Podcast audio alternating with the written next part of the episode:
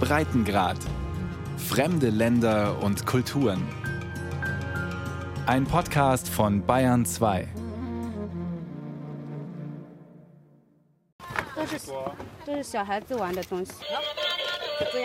Die singenden Comicfigurpuppen sind ganz besonders beliebt bei Kindern, sagt Zhou Ziyan.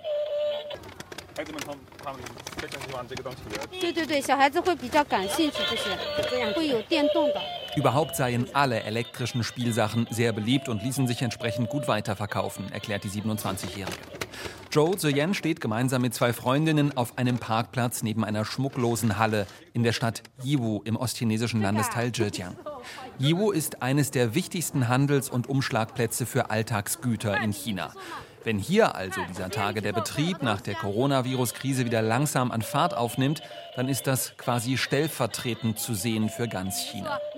Die Halle, vor der Zhou Ziyen und ihre Freundinnen stehen, ist ein Großhandelsgebäude mit tausenden kleinen Geschäften, unter anderem von Spielwarengroßhändlern.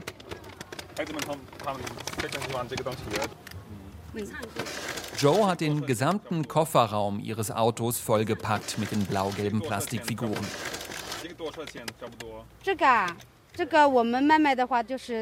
Wir wollen die Puppen für 30 oder 40 Yuan verkaufen. Einkaufspreis etwa 20 Yuan.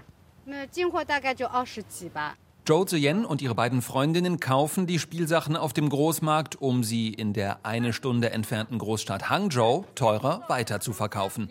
An Passanten und Inlandstouristen, wie sie erzählen. An jeder singenden Puppe verdienen sie 10 bis 20 Yuan, haben die drei Freundinnen ausgerechnet. Das sind umgerechnet rund 1,20 Euro bis 2,50 Euro. Nicht viel sei das, gibt Joe zu, aber in Zeiten der Corona-Krise besser als nichts.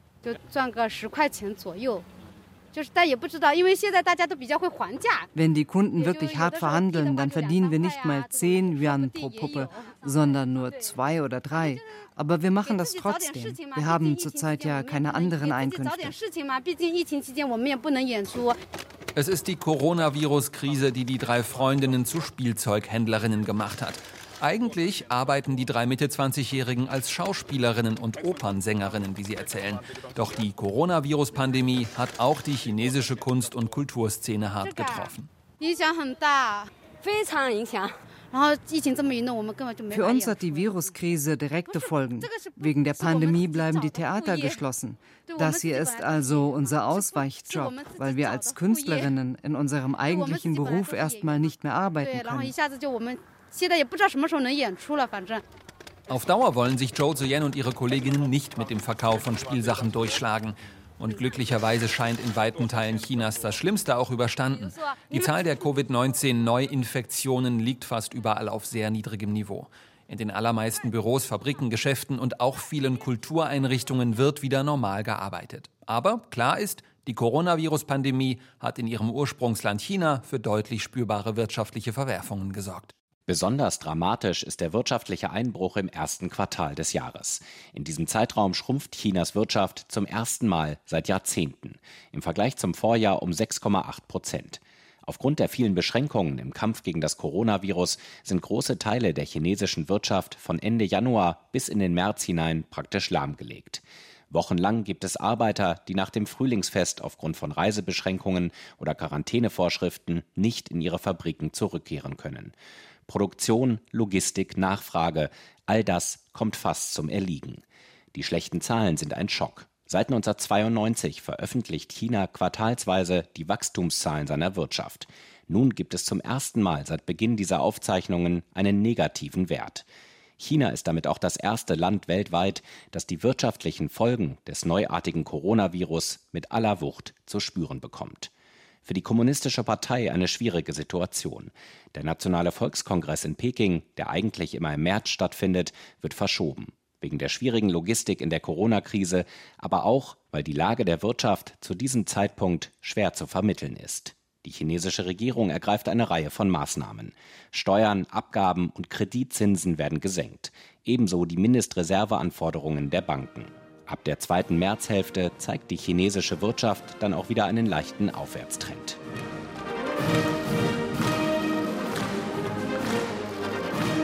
Ende Mai nutzt Ministerpräsident Li Keqiang den Nationalen Volkskongress in Peking dann als Signal, dass wirtschaftlich wieder bessere Zeiten anbrechen.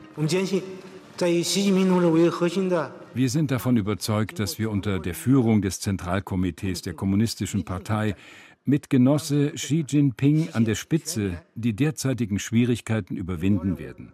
Durch die gemeinsamen Anstrengungen aller Bürgerinnen und Bürger werden wir unser Ziel in diesem Jahr erreichen, eine wohlhabende Gesellschaft für alle zu schaffen. Wenn wir die chinesische Wirtschaft und unseren Absatzmarkt stabilisieren, dann ist das ein Beitrag für die ganze Welt. Es wird dabei helfen, dass sich auch die globale Wirtschaft erholen und wieder wachsen kann. Die Botschaft ist eindeutig. Staats- und Parteichef Xi Jinping und die Kommunistische Partei führen China aus der Krise. Das Narrativ Erst hat China es im Gegensatz zu vielen westlichen Ländern geschafft, das Coronavirus im eigenen Land zu besiegen. Jetzt ist die oberste politische Aufgabe die Wiederbelebung der eigenen Wirtschaft. Neben höheren Staatsausgaben und einem Investitionsprogramm in digitale Infrastruktur greift China dafür auch zu unkonventionellen Mitteln. Es ist Regierungschef Li Keqiang höchstpersönlich, der auf dem Nationalen Volkskongress in Peking eine Lanze für den Straßenhandel bricht. Vor laufenden Fernsehkameras wirbt er für die informelle Ökonomie als wichtigen Wirtschaftsfaktor. Vor zwei Wochen habe ich erfahren, dass eine Stadt im Westen Chinas mehr als 36.000 Straßenstände neu zugelassen hat. Alles im Einklang mit den Regeln der lokalen Behörden. Damit wurden quasi über Nacht rund 100.000 neue Jobs geschaffen. Diese Leute arbeiten hart und der chinesische Markt kann sich so besser erholen und wachsen. Mit der Stadt im Westen meint Chinas Regierungschef die 15 Millionen Metropole Chengdu. Die Hauptstadt der Provinz Sichuan gilt als eines der wichtigsten Wirtschaftszentren Westchinas. Um die wirtschaftlichen Folgen der Corona-Krise abzufedern, hat man dort den Straßenhandel wiederentdeckt. Zur Feierabendzeit am frühen Abend strömen in Chengdu die Leute aus den U-Bahn-Ausgängen und spazieren zu ihren Wohnblocks. Ron Lin Ping hat sich mit einem mobilen Essenstand am Rande einer Straße im Süden der Stadt aufgestellt. Wer hier aus der U-Bahn kommt, muss an ihm vorbei. Neben ihm Blumen- und Obstverkäufer, Spielzeug- und Nudelstände. Der 30-jährige Run trägt ein gestreiftes T-Shirt, Maske und Kochschürze. Er verkauft gedämpfte Maisbällchen für umgerechnet rund 20 Cent das Stück.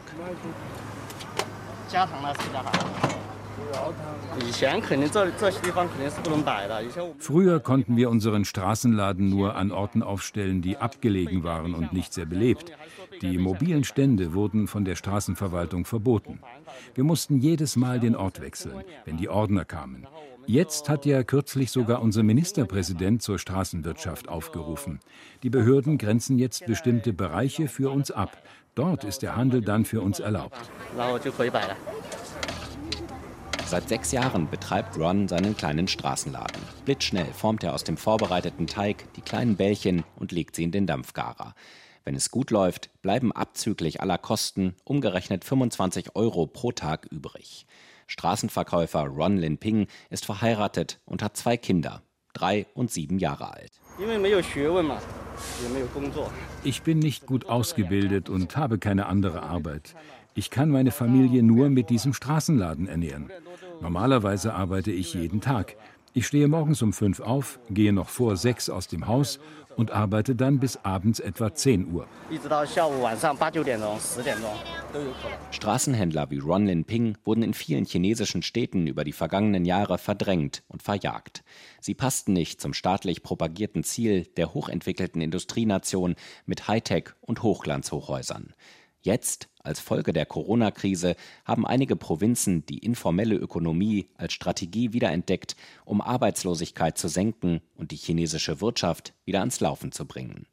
Ende Mai hat die Stadtregierung der Millionenmetropole Chengdu den Straßenhandel in ausgewiesenen Gebieten offiziell erlaubt und kassiert dabei nicht mal Standmiete von den Händlern. Was vorher verboten war, ist jetzt willkommen. Die Anwohner im Süden Chengdus finden das gut. Hu Yangyang kommt gerade von der Arbeit aus der U-Bahn. Sie hat Blumen, Auberginen und ein kaltes Nudelgericht zum Abendessen gekauft. und freut sich über den neuen Straßenmarkt in ihrer Nachbarschaft. Ich finde das sehr hilfreich. Die Corona-Epidemie hat wirklich viele Industrien beeinflusst, zum Beispiel den Tourismus. Wenn die Kunden wegbleiben, gibt es auch kein Einkommen. Dann müssen viele Leute umdenken, um Geld zu verdienen. Um zu leben, braucht man nun mal Geld. Die Straßenläden bieten den Menschen die Chance, einen anderen Weg zu finden. Das zahlt sich aus.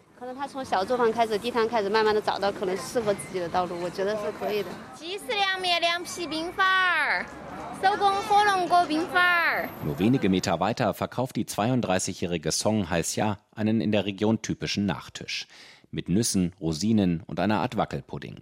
Song und ihre Freundin sind neu im Straßenhandel. Die schwierige wirtschaftliche Situation aufgrund der Corona-Krise hat sie vor einigen Wochen dazu gebracht, Essen auf der Straße zu verkaufen. Viele Fabriken und Firmen haben noch Probleme. Eigentlich wollte ich im März schon wieder arbeiten. Aber die Schule hatte wegen des Coronavirus noch nicht wieder geöffnet. Im Mai konnte ich immer noch nicht arbeiten. Jetzt unterstützt unsere Regierung die Straßenwirtschaft, zumindest dort, wo es keine Kaufhäuser gibt. Ohne die Unterstützung der Regierung hätten wir nie an so einen Straßenladen gedacht. In einigen chinesischen Städten ist ein regelrechter Hype entstanden. Der Straßenhandel als ein Mittel, um die wirtschaftliche Flaute nach Corona zu bekämpfen. Im Internet standen Bilder und Filmchen der neuen Straßenmärkte zeitweise hoch im Kurs. So hoch, dass schon wieder politischer Gegenwind kam. Das Staatsfernsehen CCTV kommentierte, dass diese Politik kein Patentrezept für alle Städte gleichermaßen sein könne. Auch Sai Chi, der mächtige Parteisekretär von Peking, der seit Jahren dabei ist, die Straßenverkäufer aus seiner Stadt zu vertreiben, äußerte sich kritisch. In der kommunistischen Partei gibt es unterschiedliche Lager zum Thema Straßenhandel.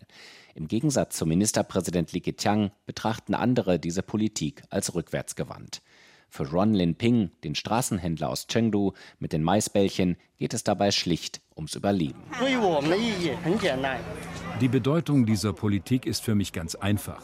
Wir brauchen Geld, um uns zu ernähren, egal mit welchem Wirtschaftsmodell. Das ist für uns am wichtigsten, das Essen und die Schule für unsere Kinder zu bezahlen.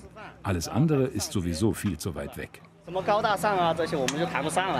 Auf dem Höhepunkt der Corona-Krise gab es in China Berechnungen, nach denen die Arbeitslosenquote zweistellig war. Manche Schätzungen gingen zwischenzeitlich von einer Arbeitslosigkeit von bis zu 20 Prozent aus.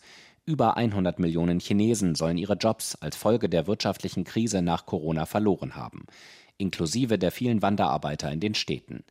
Die offizielle Arbeitslosenquote der chinesischen Regierung liegt derzeit bei knapp 6 Prozent. Allerdings sind darin Millionen Wanderarbeiter nicht erfasst, die rund ein Drittel der Erwerbspersonen in den Städten ausmachen. Die Förderung des Straßenhandels gilt dabei als eine Strategie, gerade auch diese Leute wieder in Arbeit zu bringen. Chinas Wirtschaft hat sich jedenfalls in den vergangenen Monaten ein Stück weit erholt. Laut offiziellen Zahlen geht es bergauf. 3,2 Prozent Wirtschaftswachstum im zweiten Quartal. Das vermeldete das Statistikamt in Peking Mitte Juli. Der Präsident der Europäischen Handelskammer in China, Jörg Wuttke, sieht diese Zahl trotzdem skeptisch. Da wird einfach jetzt viel produziert. Aber das Problem, das wir natürlich haben, ist, produzieren generiert Bruttosozialprodukt. Aber wer kauft das dann? Ja, und die Produkte, die dann jetzt hier in China mit 3,2 Prozent Wachstum hergestellt werden, äh, werden unter Umständen nicht alle in China verkauft. Die gehen auf die Weltmärkte und werden da sicherlich für viele Stress auslösen. Die berühmten chinesischen Überkapazitäten. Die Logistikprobleme aufgrund der Corona-Krise hat die chinesische Wirtschaft überwunden. Produktion und Warenverkehr funktionieren wieder. Die Arbeiter sind wieder in ihren Fabriken. Zumindest die, die ihren Job nicht verloren haben. Das Verhalten der chinesischen Konsumenten im Land bereitet Experten dagegen weiter Sorgen. Viele Chinesen bleiben vorsichtig und nehmen nur langsam ihre Lebens- und Kaufgewohnheiten wieder auf. Der Konsum, der in China fast 60 Prozent zum Wirtschaftswachstum beiträgt, stockt noch immer, sagt Kammerpräsident Wuttke die Nachfrage ist das große Problem. Und wenn China keine richtige Nachfrage hat, aber das produzierende Gewerbe ja, wie ein Weltmeister äh, jetzt auftritt, muss es doch irgendwo anders in der Welt abgenommen werden. Und ich bin sicher, dass da die Handelsfriktionen noch ansteigen werden. Also von daher, man muss wirklich sehen, was das bei uns bewirkt. Ein komplettes Jahr mit einer schrumpfenden Wirtschaft verzeichnete China zuletzt 1976, zum Ende der Kulturrevolution unter Staatsgründer und Revolutionsführer Mao Zedong.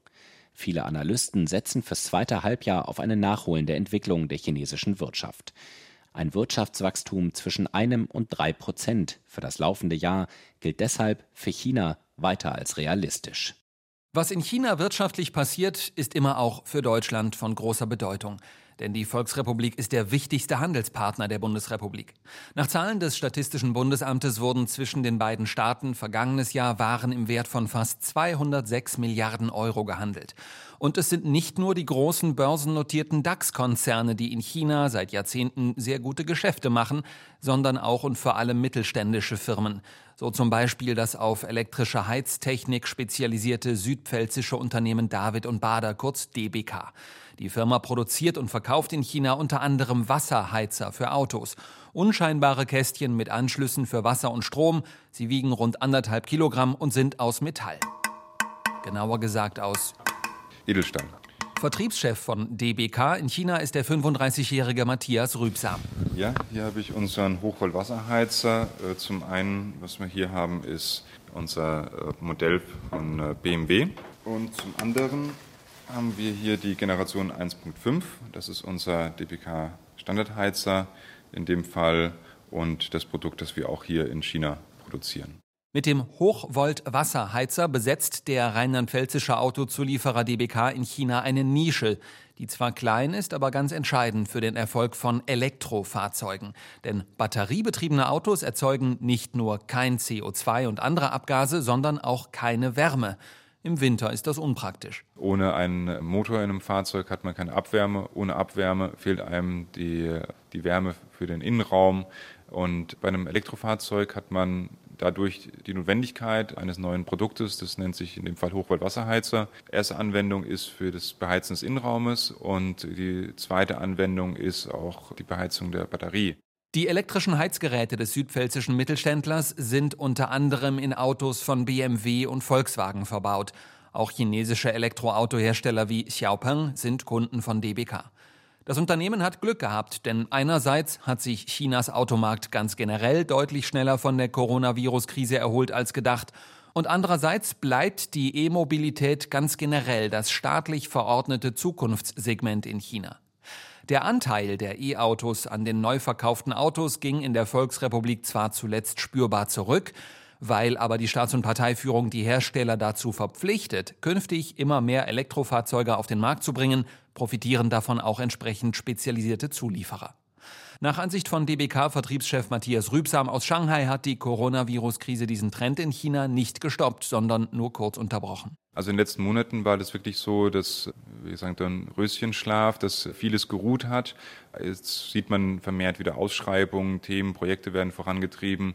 Also es sind einige Themen in der Pipeline, es sind Fahrzeuge, die, die in den nächsten Jahren auf den Markt kommen werden. Also ich sehe da wieder die gleiche Aufbruchstimmung wie vor Corona eigentlich. Zur Wahrheit gehört aber auch, von den in den vergangenen Jahren Dutzenden neu gegründeten Elektroauto-Startups in China haben viele die Corona-Krise nicht überlebt. Zuletzt in der Diskussion war der E-Auto-Hersteller Byton, gegründet von deutschen Automanagern. Auch in München und an der US-Westküste betreibt Byton Entwicklungszentren. Bisher. Denn ob und wie es mit Byton weitergeht, ist völlig offen. Dem Unternehmen geht das Geld aus. Wichtige Investoren sind abgesprungen. In den Medien wird bereits über eine Pleite von Byton spekuliert. Die Coronavirus-Krise aber sei dafür nicht wirklich der Grund, betont Zhong Shi, Autoanalyst aus Peking. Byton ist ein gutes Beispiel dafür, dass das laufende Jahr ein sehr schwieriges ist für die E-Auto-Startups in China. Von Beginn an war klar, dass einige der Hersteller scheitern würden, selbst ohne die Coronavirus-Krise. Die Pandemie hat diesen Trend nur beschleunigt. Die Coronavirus-Krise hat Chinas Wirtschaft durchgeschüttelt. Das gilt branchenübergreifend. Viele ohnehin schwach aufgestellte Unternehmen in China sind verschwunden. Die mächtigen Staatsunternehmen haben eher zusätzlich an Bedeutung gewonnen. Chinas Staats- und Parteiführung hat seit dem Frühjahr mit gleich mehreren Konjunkturprogrammen auf die Folgen der Covid-19-Pandemie reagiert. Und zwar so, wie sie es auch bei früheren Wirtschaftskrisen gemacht hat. Sie hat Steuern und Sozialabgaben gesenkt, um gleichermaßen Firmen und Arbeitnehmern zu helfen. Außerdem haben chinesische Behörden massiv neue Bauprojekte genehmigt und beauftragt. Vom Neubau von Kraftwerken und Straßen bis zum Ausbau von Ladesäuleninfrastruktur für die E-Mobilität. Teile der staatlichen Konjunkturprogramme kommen auch deutschen Firmen zugute, betont Maximilian Butek. Er leitet die deutsche Auslandshandelskammer AHK im südchinesischen Guangzhou. Also zunächst mal sind ja die ähm, Sozialabgaben ausgesetzt worden. Da können Sie im Durchschnitt von 14 Prozent der Personalkosten ausgehen. Davon profitiert natürlich jedes Unternehmen erstmal. Aber merken wir schon, dass ganz massiv die Infrastrukturprojekte, die in 2019 schon etwas zurückgefahren worden sind, jetzt wieder im vollen Gange sind. Und die Unternehmen, die beispielsweise im Infrastrukturbereich sind, profitieren davon natürlich, die Projekte akquirieren zu können. Die staatlichen Konjunkturprogramme helfen den Unternehmen in China zwar, doch sie können nicht darüber hinwegtäuschen, dass die Corona-Krise unterm Strich schweren Schaden angerichtet hat. Auch bei deutschen Firmen. Das hat Ende Juli eine Blitzumfrage der Auslandshandelskammer ergeben. Maximilian Butek von der AHK. 55 Prozent der befragten Unternehmen rechnen mit einem Umsatzrückgang von über 20 Prozent. Nur 9 Prozent der Unternehmen sagen, die Corona-Krise hat keinen Einfluss und 6 Prozent sagen, der Umsatz würde steigen. Insgesamt beklagen nach der Studie zwei von drei deutschen Unternehmen in China einen Rückgang bei der Nachfrage von Dienstleistungen und Produkten. Ein Drittel der befragten Firmen gesteht ein, wir haben Probleme mit dem Cashflow. Mehr und mehr machen sich außerdem die Folgen der geschlossenen Grenzen bemerkbar, denn seit Ende März lässt China de facto nur noch eigene Staatsbürger einreisen aus Angst vor sogenannten importierten Corona-Fällen. Ausländer müssen draußen bleiben. Das gilt selbst für die, die feste Aufenthalts- und Arbeitsgenehmigungen in China haben und zum Teil seit vielen Jahren in der Volksrepublik leben. Die wenigen Einreiseausnahmen, die die chinesischen Behörden in den vergangenen Monaten erteilt haben, seien längst nicht ausreichend, resümiert Maximilian Butek von der Deutschen Auslandshandelskammer. Experten können nicht mehr ins Land reisen, Familienangehörige können nicht ins Land reisen und dringend gefragte Ingenieure, die beispielsweise neue Anlagen aufbauen, sind eben nicht in der Lage, nach China zu kommen. Keine Dienstreisen zwischen Deutschland und dem wichtigsten Handelspartner China. Die Folgen spürt zunehmend auch Matthias Rübsam vom Autozulieferer DBK in Shanghai. Also aktuell sind keine Dienstreisen nach China möglich. Das heißt, dass äh, Besuche von Kollegen aus Deutschland bei unseren chinesischen Kunden aktuell nicht möglich ist dass kein Besuch von Messen möglich ist und dergleichen. Also es wird viel auf Online-Tools zurückgegriffen. Doch immer deutlicher wird, dass Videotelefonate und Online-Konferenzen eben nicht alles ersetzen können. Der 35-jährige Matthias Rübsam lebt mit seiner Frau und zwei Kindern in Shanghai. So wie alle Ausländer in China sitzen er und seine Familie zurzeit also de facto fest in der Volksrepublik. Denn würden sie ausreisen, zum Beispiel für einen lange ersehnten Heimatbesuch in Europa, dann wäre eine Rückkehr nach China angesichts der geschlossenen Grenzen so gut wie ausgeschlossen, wie Maximilian Butek von der Deutschen Auslandshandelskammer erklärt. Das hat in erster Linie, glaube ich, damit zu tun, dass die chinesische Regierung die wirtschaftlichen Verluste in Kauf nimmt, wenn sie dadurch den Virus weitestgehend im Inland unter Kontrolle hat und dadurch die Menschen, die in China sind, schützen kann. Ob das der richtige Weg ist, wagen wir zu bezweifeln. Aber ganz offensichtlich ist die Strategie der chinesischen Regierung, wirtschaftliche Verluste in Kauf zu nehmen, um die Gesundheit der Menschen hier durch diesen Weg zu schützen. Nach der Umfrage der AHK in China bezeichnen inzwischen neun von zehn deutschen Firmen die Reisebeschränkungen als das größte wirtschaftliche Hemmnis. Doch Besserung ist nicht in Sicht, im Gegenteil. Chinas Staats- und Parteiführung hat bisher offensichtlich kein gesteigertes Interesse daran, Menschen mit nicht chinesischem Pass wieder ins Land zu lassen. Das beklagt auch Jörg Wuttke von der Europäischen Handelskammer in China. China äh, ist da äh, knallhart. Aber wir sagen, ohne die Leute, vor allem ohne die Lehrer und ohne die Familienangehörigen, können unsere Top-Executives hier ihren Job nicht machen. Das ging jetzt mal sechs Monate, aber das geht jetzt nicht weitere sechs Monate. Da wird es sicherlich zu großen Problemen führen. Also das ist für uns momentan ehrlich gesagt das größte Problem.